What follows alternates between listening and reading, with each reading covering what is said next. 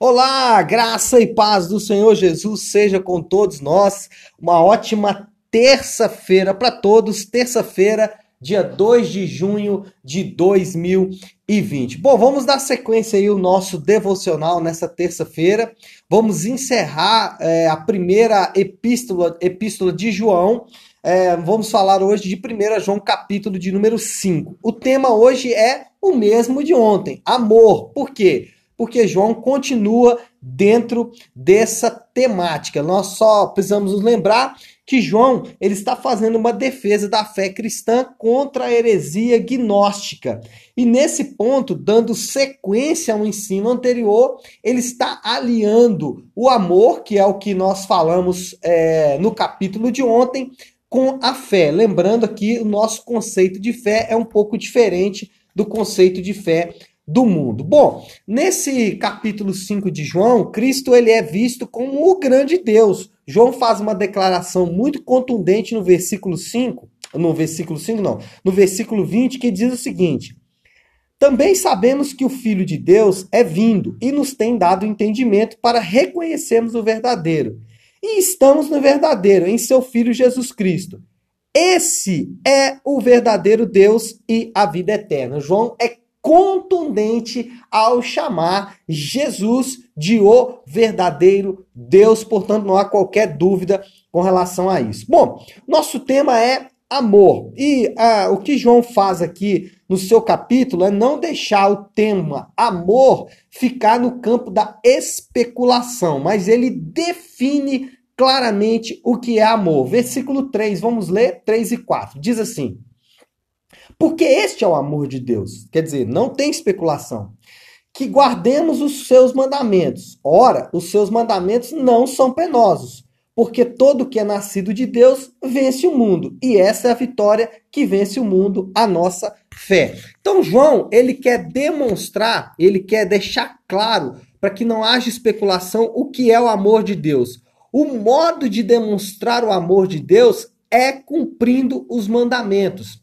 Então, se você quer demonstrar amor pelos seus irmãos, se você quer demonstrar amor pelos seus liderados, pelos seus líderes, para as pessoas de forma geral, cumpre os mandamentos. Se você quer demonstrar amor por Deus, cumpre os mandamentos. Quais mandamentos, pastor Léo? Os dez mandamentos.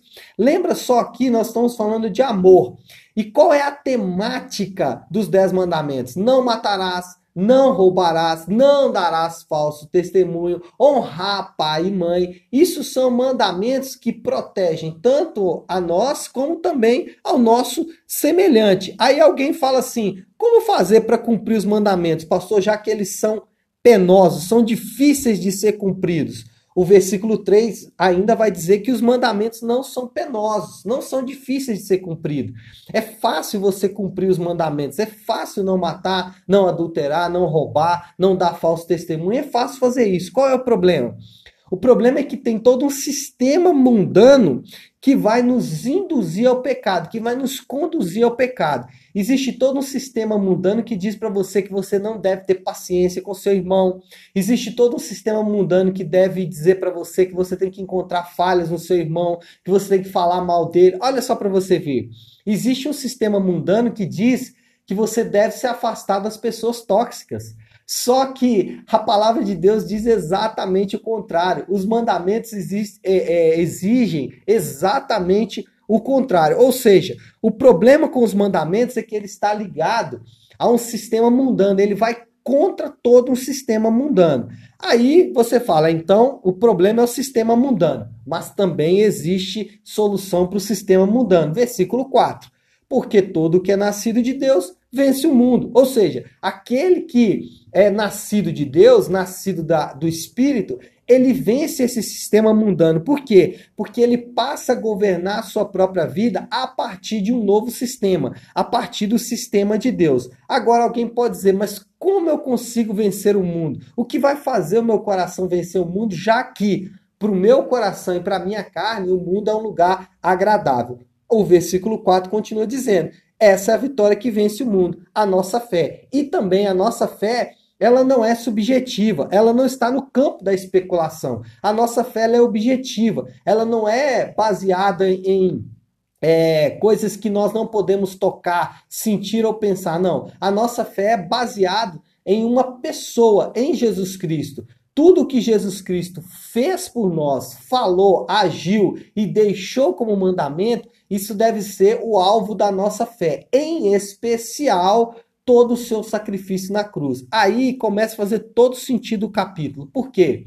Porque você fala assim: bom, o que é a minha fé? A minha fé é crer em Jesus Cristo morto pelos meus pecados. E aí, quando você vê que Jesus, para obedecer os mandamentos, é capaz de morrer, fica fácil para você obedecer os mandamentos também para os seus semelhantes. Então é isso, pessoal. Espero que tenha abençoado a vida de vocês. Continue meditando nessa verdade, continue lendo aí esse capítulo, porque eu tenho certeza que Deus vai continuar falando ao seu coração, tá bom? Deus abençoe e uma ótima terça-feira para todos nós.